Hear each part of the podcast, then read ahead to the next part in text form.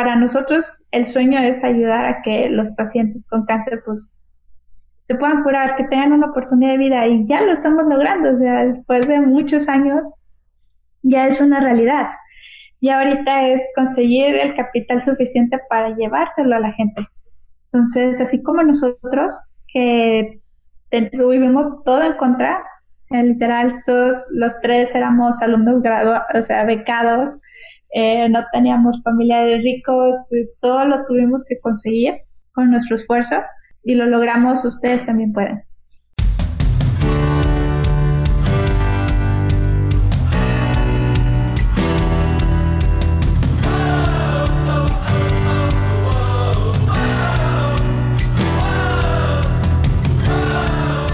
Hola, ¿qué tal amigos? Mi nombre es Héctor Garza y quiero darles la bienvenida a Bien Emprendiendo, un espacio de intercambio de experiencias entre la comunidad bien emprendedora de Latinoamérica. El día de hoy quiero presentar a una mexicana que, junto a su equipo fundador, tienen a esta startup en Silicon Valley y han logrado estar cara a cara con grandes inversionistas. Pero antes de empezar, recuerda suscribirte a nuestro podcast en Spotify y seguirnos en nuestras redes sociales para estar siempre enterado de todo nuestro contenido. Así que quédate con nosotros. Comenzamos.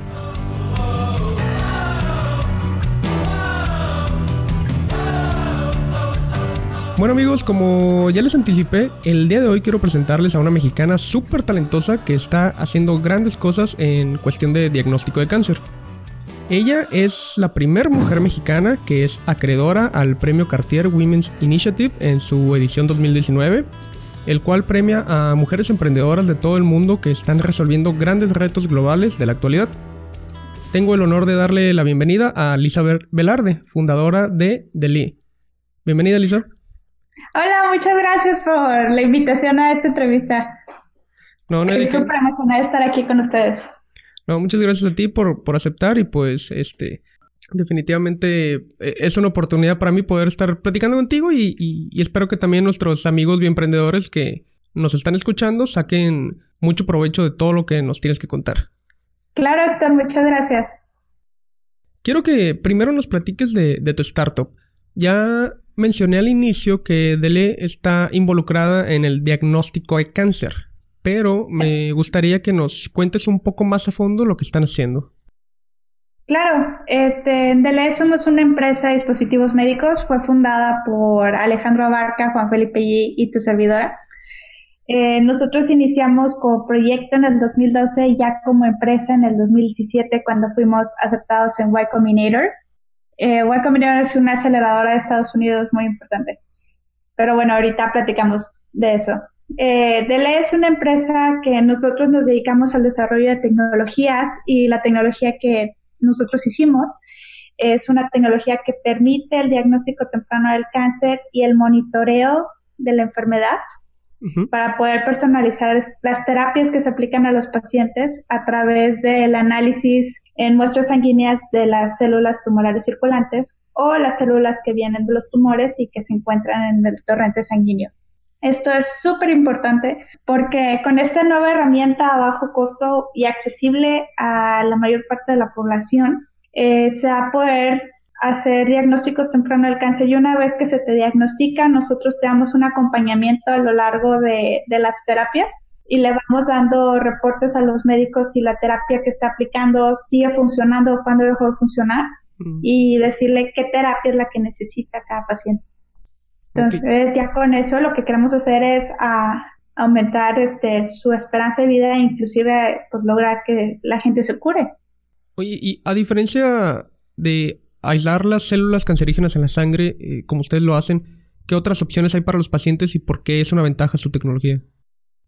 Existen diferentes opciones para ellos, eh, por ejemplo, pruebas imagenológicas o pruebas este, de marcadores tumorales o bien pueden ser la biopsia. Realmente eh, la biopsia es el último método que se utiliza para un diagnóstico de cáncer y pues bueno, la biopsia es en sí un, un procedimiento costoso y es un procedimiento muy invasivo. Entonces lo que hacen es que te abren, es una cirugía, eh, te sacan un pedacito de tejido para analizarlo y ya en base al análisis se determina si el tejido es tumoral o no.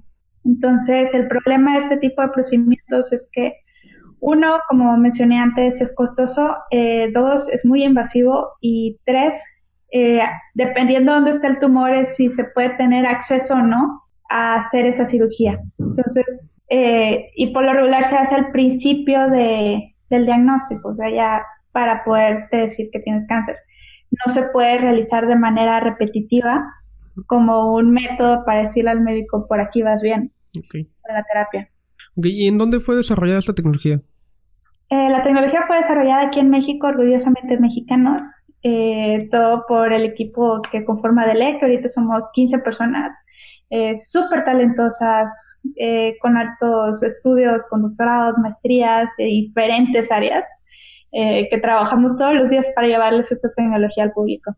Y normalmente este tipo de tecnologías, eh, pienso yo, ¿no? Que aquí en México se desarrollan eh, como parte de una investigación, ¿no? Ya sea en, en tesis de, de posgrado, de licenciaturas. ¿Esta en particular comenzó como, con fondos propios o fue desarrollada en alguna institución? Eh, de hecho, fue, fue por entre fondos propios y de acuerdo a la investigación realizada en diferentes hospitales del mundo, entre ellos el MD Anderson, que fue donde nos empezamos a enfocar al principio. Eh, de hecho, la historia de cómo comenzó la empresa fue recibiendo capital semilla por parte de Heineken y Fundación FEMSA en el 2012, okay. que fue cuando Alejandro y Juan Felipe ellos ya tenían la idea de capturar a las células tumorales, pero como cualquier otro emprendimiento, o cualquier proyecto, pues necesitas capital. Entonces, este, conseguimos capital a través de un elevator pitch, literal, en un elevador, eh, con el CEO de Heineken, eh, donde conseguimos 50 mil dólares y ya con ese dinero no, los tres decidimos de que, ok, va, vamos, ya tenemos el capital, ya tenemos las ganas, la idea, sabemos menos cómo, entonces vamos a iniciar con esto. Oye, ¿cuáles son las posibilidades de realizar un elevator pitch, no? Muy pocas. Eh, de hecho, este, cuando lo iniciamos en el 2012, eh, Alejandro y Juan Felipe ellos estaban graduando de carrera.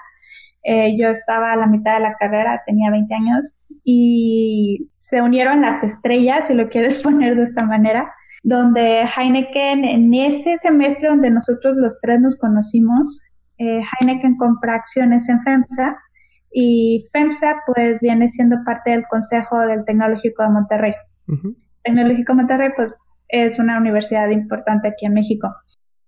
Cuando sucede esto, lo invitan por un día a dar una plática, e invitan a dos estudiantes por carrera en el área de negocios a escucharlo. Eh, yo fui las elegidas por parte de negocios internacionales y después de que dio su plática muy corta sobre la visión de Heineken, de cómo quiere tener una, un impacto positivo en la sociedad, eh, lo dejan solo por 30 segundos para que el pobre señor empiece a checar su celular, todos los pendientes que debe tener como CEO de una multinacional. Y me le acerco un poco tímida para pedirle apoyo. Entonces, lo que le pregunto es que si él apoya a proyectos estudiantiles. No estoy hablando de empresa todavía, estamos hablando de un proyecto de estudiantes. Me invita él a que le cuente más y me invita a pasar el elevador con todos los rectores y con el director de, el presidente de FEMSA. Y literal, tuve 11 pisos para platicarle la visión de la empresa. Eh, no le platiqué sobre un plan de negocios, ni cómo hacer dinero, ni cuánto dinero ocupábamos siquiera. Lo único que le platiqué o lo que traté de enamorarlo era de la visión. Ok. Que era lo que queríamos nosotros hacer con esto, ¿no? Y que esa visión todavía se mantiene, que es a que todas las personas con cáncer tengan una oportunidad de vida, de lucha, y que se puedan curar, porque al final del día el cáncer es una enfermedad que se, es curable. Entonces, este, después de, de platicar con él, él me pregunta que qué necesito, y yo le respondo que cualquier cosa que me pueda dar. Sinceramente, o sea, consejos, dinero, networking, todo eso me va a ayudar porque pues estábamos empezando.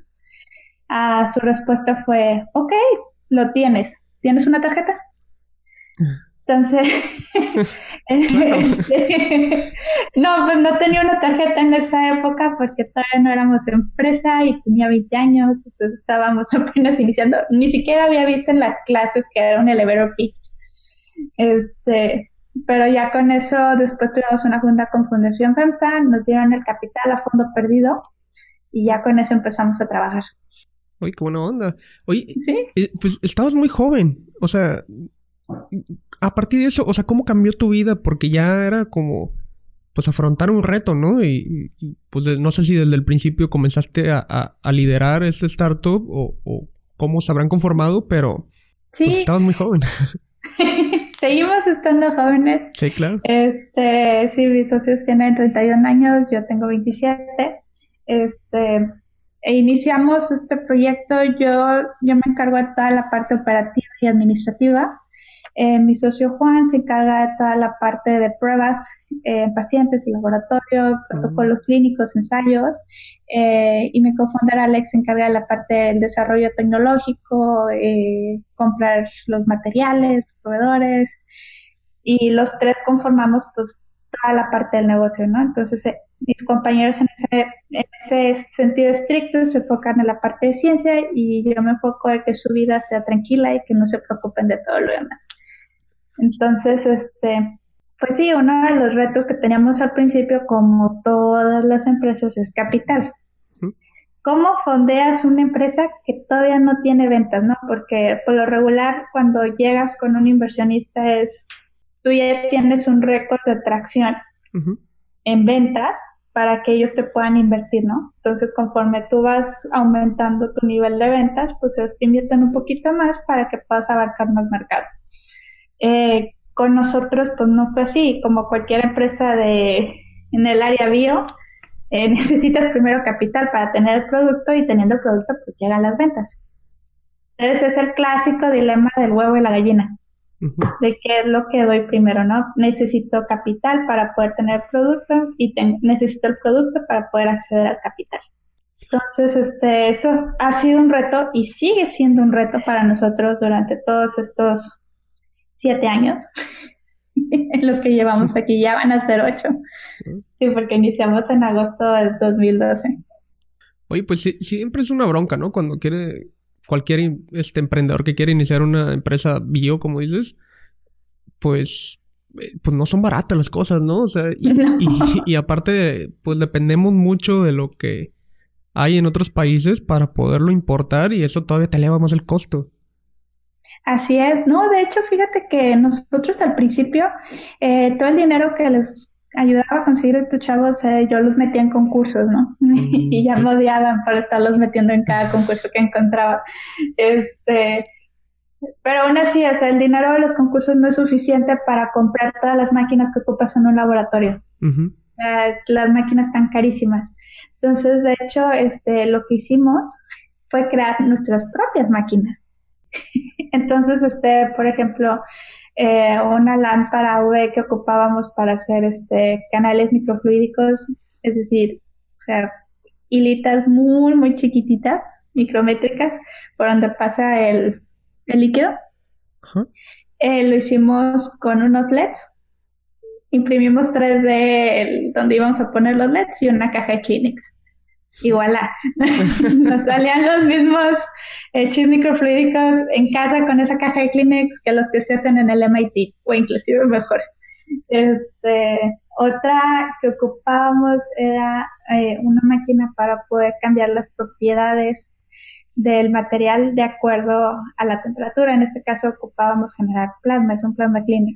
Entonces, este, no, la máquina está carísima. Estamos hablando que costaba más de 50 mil dólares casi 90 mil dólares. Entonces, pues no íbamos a poder pagar con eso. Entonces, ¿qué hicimos? Agarramos un microondas, hicimos una modificación al microondas, pusimos una cámara de vacío y ¡pum! Funcionó la primera. Este, tuvimos nuestra propia máquina con un plasma cleaner, con un microondas viejo, pero que funcionaba. Y son ese tipo de, acciones que todos los emprendedores, sobre todo el área de vida, a veces tenemos que hacer porque el capital nomás no alcanza y tú tienes que entregar, ¿no? Tienes que entregar este, el, pues ya el producto, los prototipos que ya funcionen para que puedas seguir avanzando. Qué importante es eso, ¿no? Porque pues a lo mejor a, muchos se les ha de cerrar el, el, camino, ¿no? El panorama que dicen, no, pues es que no tenemos dinero para comprar ese equipo que vale miles, pues ya no podemos empezar, no podemos hacer nada, ¿no? Dependemos totalmente de la inversión, pero pues como tú bien comentas, o sea, con lo que hicieron, bien DIY Bio, este, eh, van a tener que ponerlo open access, ¿eh? este, eh, pues lograron comenzar, entonces, eh, pues eso es algo digno de resaltarse, pues, en, y, creo que es algo que debe ser parte intrínseca de, un emprendedor, ¿no? Claro, de hecho, este, por eso nosotros también creamos, o sea, como dices tú, lo tengo que sacar, ya lo sacamos. es una línea de instrumentación en microfluídica, se llama Zenfluidics y ya está a la venta. Este, para tener estos productos que ocupan este, todos los que utilizan microfluídica al alcance del bolsillo de la mayoría. Oye, ¿y a estas alturas ya, ya han recibido inversión? Ya, ya recibimos inversión. Eh, lo que nos ayudó a nosotros con el área de bio fue entrar en Y Combinator. Y Combinator pues es una instaladora que es muy codiciada porque acepta muy pocos emprendedores a nivel mundial. De hecho, nosotros creo que fuimos como los quintos, el quinta empresa mexicana o eh, o sea, fundada por mexicanos que entraba en Y Combinator. Este, entonces éramos recientemente nuevos. Y eh, para YC, YC lo que está buscando es, son emprendedores de cucarachas. ¿A qué me refiero con eso? este, cucarachas, ellos se refieren a emprendedores que si te cae la bomba nuclear, llámala este, cambio de política, cambio de moneda de moneda, guerras, este, guerras comerciales, aranceles, cualquier cosa, puede sobrevivir. Entonces, este, pues con la historia que llevábamos de crear nuestras propias máquinas, haber ganado concursos y, y demostrarles que la tecnología funcionaba, eso nos dio el pase directo para entrar. Y de hecho, una vez de que terminamos su programa en tres meses, eh, logramos levantar capital en dos semanas.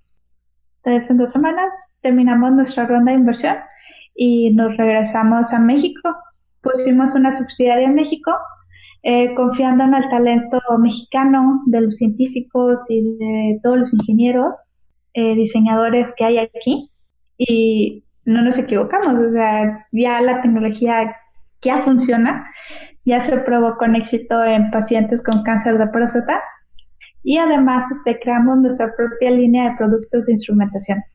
Entonces vamos por buen camino. Qué bueno, me da gusto. Y qué bueno que están apostando por talento mexicano, ¿eh? la verdad. Digo, yo si, si tuviera mi empresa ahorita también, también haría lo mismo, porque hace mucha falta este tipo de, de empresas y de incentivos y apoyo a, pues, al talento mexicano, como mencionas. Sí, así es. Entonces, este, pues por eso lo hicimos para dar una oportunidad al talento mexicano este, y demostrar que sí podemos, que podemos este, dar los mismos productos y igual o mejor calidad que cualquier este, empresa en Europa, ¿no? Que es donde se dice, o Estados Unidos o Canadá. Oye, ¿y en, en, qué etapa de desarrollo se encontraba esta tecnología cuando recibieron su primera inyección de billete? Estábamos en la etapa de eh, pruebas preclínicas. O sea, ya habíamos demostrado su concepto que funcionaba a nivel laboratorio. Eh, nosotros lo que hacemos para calibrar la tecnología es, este, usamos líneas de cáncer celular y sacamos una muestra de sangre de un sujeto sano, que que no tiene cáncer, y tratamos y contamos cuántas células cancerígenas este, o células tumorales le inyectamos a la muestra.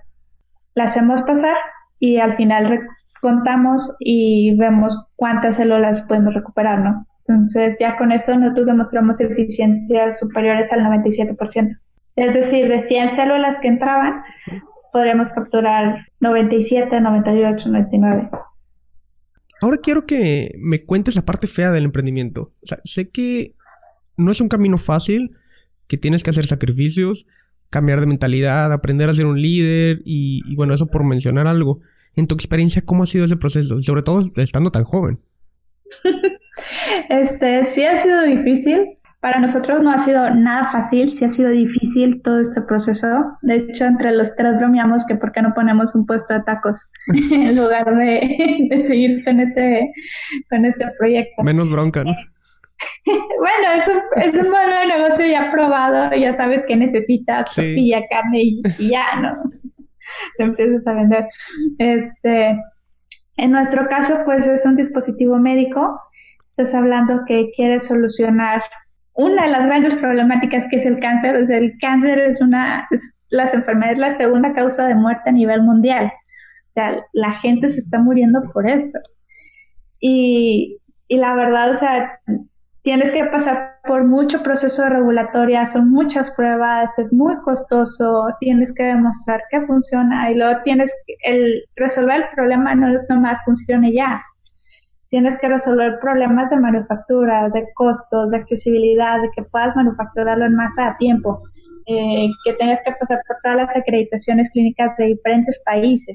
Entonces, sí es un problema muy complejo pero lo que nos motivó desde un principio fue que eh, a nosotros eh, fuimos tocados por el cáncer eh, muy cerca por nuestras familias y amigos.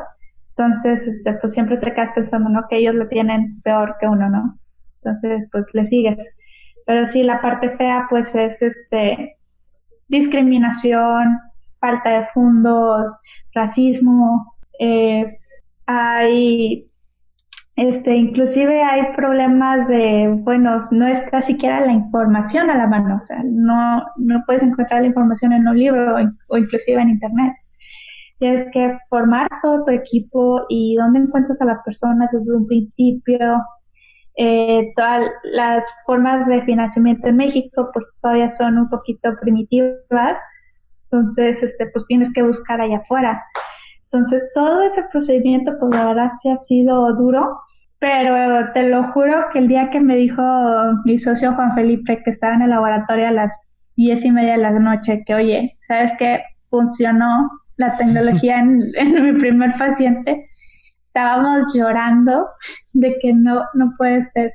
O sea, eh, fue una, muy, una emoción muy bonita porque es como que, bueno, tantos años de estar sufriendo, de estar desvelados, de estrés, de, estar pasando por muchas cosas para que al final te digan, funciona por lo que trabajaste. No, o sea, no te lo puedo describir, o sea, eso vale oro. Y es por eso que ahorita más que nunca estamos trabajando al 100% porque ya ahora es nomás este, conseguir lo que sigue el capital para que sea accesible a la gente. Y por eso estamos este, ahorita levantando dinero a través de una campaña de crowdfunding, donde cualquier persona en todo el mundo puede invertir a partir de 50 dólares. Y con ese capital que levantemos, eh, queremos ya llevar esta tecnología al público y que sea accesible a través de una prueba de investigación. Ok, ¿y cuánto esperan recaudar con esta campaña? Esperamos llegar al máximo, que es este un millón. Y ahorita, de hecho, este, pues ya hemos recabado 428 mil dólares. Ok. Oye, ¿y esta empresa la han llevado a Silicon Valley? Así es. Ok. ¿Y cómo es llegar a, cómo es llegar ahí? O sea, en cuanto al, al ecosistema de emprendimiento, el ambiente que se vive y toda esa experiencia que pocos tienen la oportunidad de conocer. Bueno, está lo bueno, lo malo y lo bonito de, de California. Mira, nosotros, está, bueno, al menos yo he estado yendo a California cada año desde el 2012.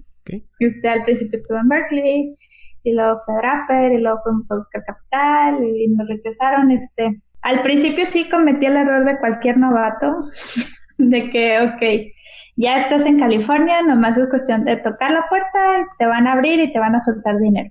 No pasa así. Como un cuento de hadas. ¿Vale? Como un cuento de hadas. Sí, haz de cuenta, este, porque muchos te decían que levantaban capital en California. Y sí, este, levantar en California es un poquito más sencillo que en otros lugares, pero es sencillo porque la masa crítica de inversionistas es muy grande. Entonces, este, no importa que te rechacen 100 veces, si en el 101 te dijo que sí, pues ya, ya levantaste capital, ¿no? Pero es eso, o sea, es que llegas, este, pues obviamente no todos te abren la puerta, hay inversionistas que son muy específicos en ciertas industrias, tienen su tesis de inversión. Este, y tienes pues el otro lado, pues que eres mexicano, ¿no? Entonces, eh, y luego más si eres mujer. Okay. Al menos en esta industria se tiene la creencia que los que deben de llevar adelante o que los que deben de liderar este tipo de industria deben de ser hombres. Y no hablo de hombre específico, de hombre blanco y ojo azul. Entonces, este, cuando llegas y pues soy joven, antes estaba pues más, me, pues me veían y pues como que no te toman mucho en cuenta. Entonces, este, ese es otro reto que tú tienes que demostrar que puedes todavía muchísimo más o tienes la vara un poquito más alta que cualquier otra otra persona con esas características físicas. Pues mayor mérito, ¿no? también el poder lograrlo y sobresalir. Este, imagino que toda la comunidad latina no la de tener fácil, ¿no? Todos los que se quieren ir para allá. No, no está sencillo. en primer lugar, la barrera del idioma, ¿no? Ajá. Que tienes que aprender a hablarlo muy bien. Y segunda, pues encontrar personas que sean lo suficientemente inteligentes para que vean más allá de cómo te ves físicamente. Oye, entonces, ¿cómo es llegar y pararte frente a un inversionista? O sea, me refiero a, qué tanto imponen y qué te estabas jugando en esos momentos donde quizás hasta tenías un minuto para aventar tu pitch y vender tu idea. Fíjate que los inversionistas en California, a diferencia de los de Nueva York o Boston, son un poquito más casuales. Entonces, este, vas a encontrar a, por ejemplo, a Michael Siebel, que es el CEO de YC, en, en playera, en shorts y en tenis. La mayoría está así. Es gente más alivianada y están dispuestos más a escucharte pero de ahí a que te den un sí o que te den un term sheet, pues tiene que pasar mucho tiempo. Por lo regular, para levantar inversiones te, tardas de, tres y seis o nueve meses. Entonces, este, para todos los emprendedores que quieran levantar inversión, siempre tomen en cuenta esa cantidad de tiempo en su bond rate para que no vayan a levantar capital cuando nomás te queda dinero para tres meses de vida. Está muy difícil que lo levantes. Este. Yo lo he intentado y la verdad sí está muy difícil. Oye, pero entonces sí es importante que una empresa eh, mexicana se vaya para allá a levantar fondos. ¿O se puede hacer eso aquí en México? Buena pregunta. El levantar dinero en México es posible. El problema de al menos las empresas de bio es que son muy poquitas las que lo han hecho. Y más que todo porque los inversionistas, la mayoría, si no es que todos, invierten en cosas que entiendan o están familiarizados.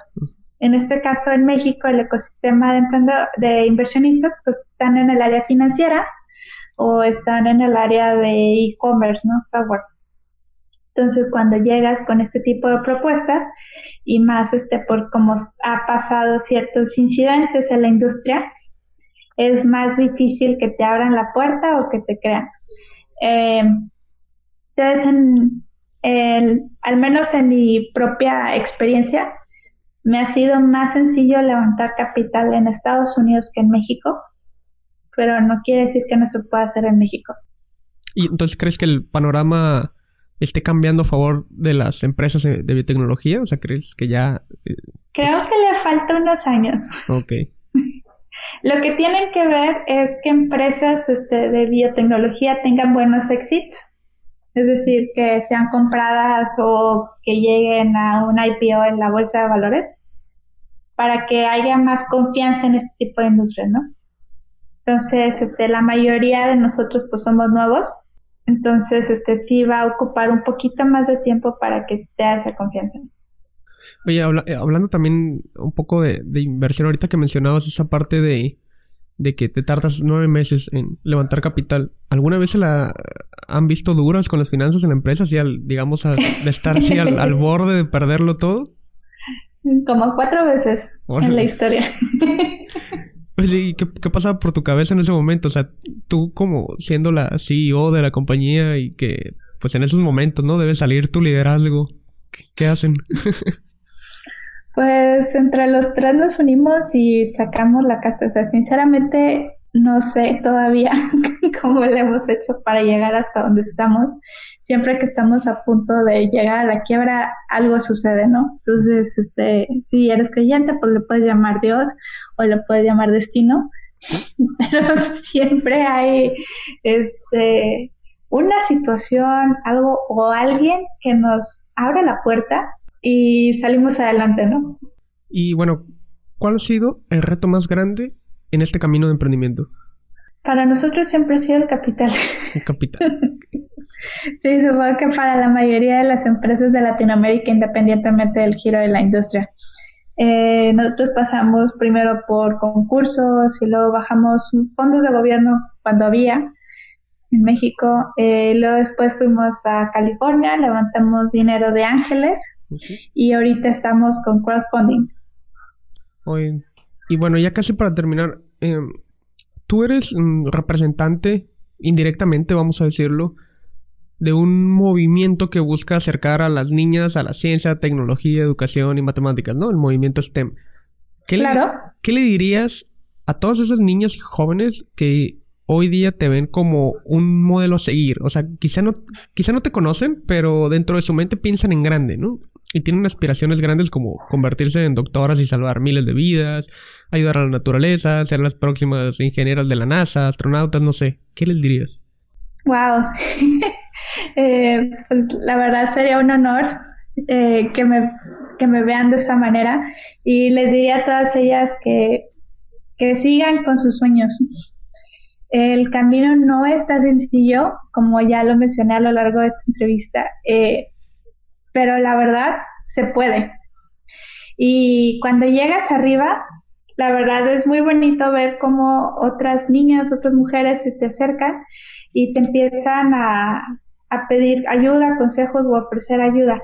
Ese tipo de, movimientos, fíjate que lo vi mucho en Cartier Woman Initiative Awards, donde somos puras mujeres las que estamos participando y entre todas nos seguimos apoyando, eh, a pesar que somos de diferentes industrias y de diferentes continentes. Entonces, ese es un movimiento que he visto mucho que sucede entre mujeres más que en hombres que nos abrimos la puerta y nos ayudamos entre todos. Entonces, que sigan haciendo eso, eh, que se sigan apoyando cuando se sientan que no pueden o sienten que el mundo es injusto porque realmente lo es. Eh, no se den por vencidas y busquen ayuda. Es muy fácil caer o, o que te pegue este, tristeza, depresión. Entonces, este, eso es algo que también he visto mucho entre emprendedores.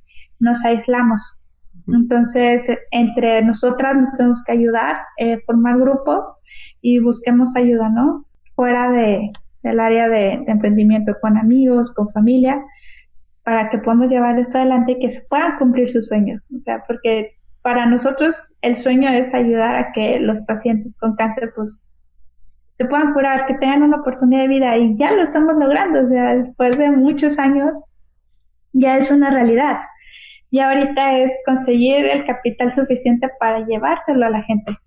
Entonces, así como nosotros, que tuvimos todo en contra, literal, todos los tres éramos alumnos graduados, o sea, becados, eh, no teníamos familiares ricos, todo lo tuvimos que conseguir con nuestro esfuerzo y lo logramos, ustedes también pueden.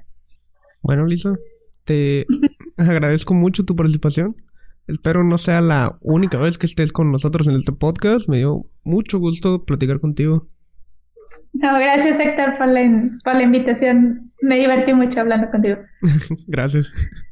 Y bueno, hasta aquí fue todo amigos. Espero que hayan quedado igual de motivados que yo. La verdad es que después de platicar con cada uno de nuestros invitados siempre me quedo con algo y pues esta vez no fue la excepción. Recuerden que ustedes también pueden contar su historia de emprendimiento científico, solo deben de ponerse en contacto con nosotros a través de nuestras redes sociales. Nos encuentran como arroba bienprendiendo en Facebook, Twitter e Instagram o nos pueden escribir al correo bienprendiendo arroba gmail.com y con gusto motivamos a más bienprendedores para que inicien su camino de emprendimiento. Hasta pronto.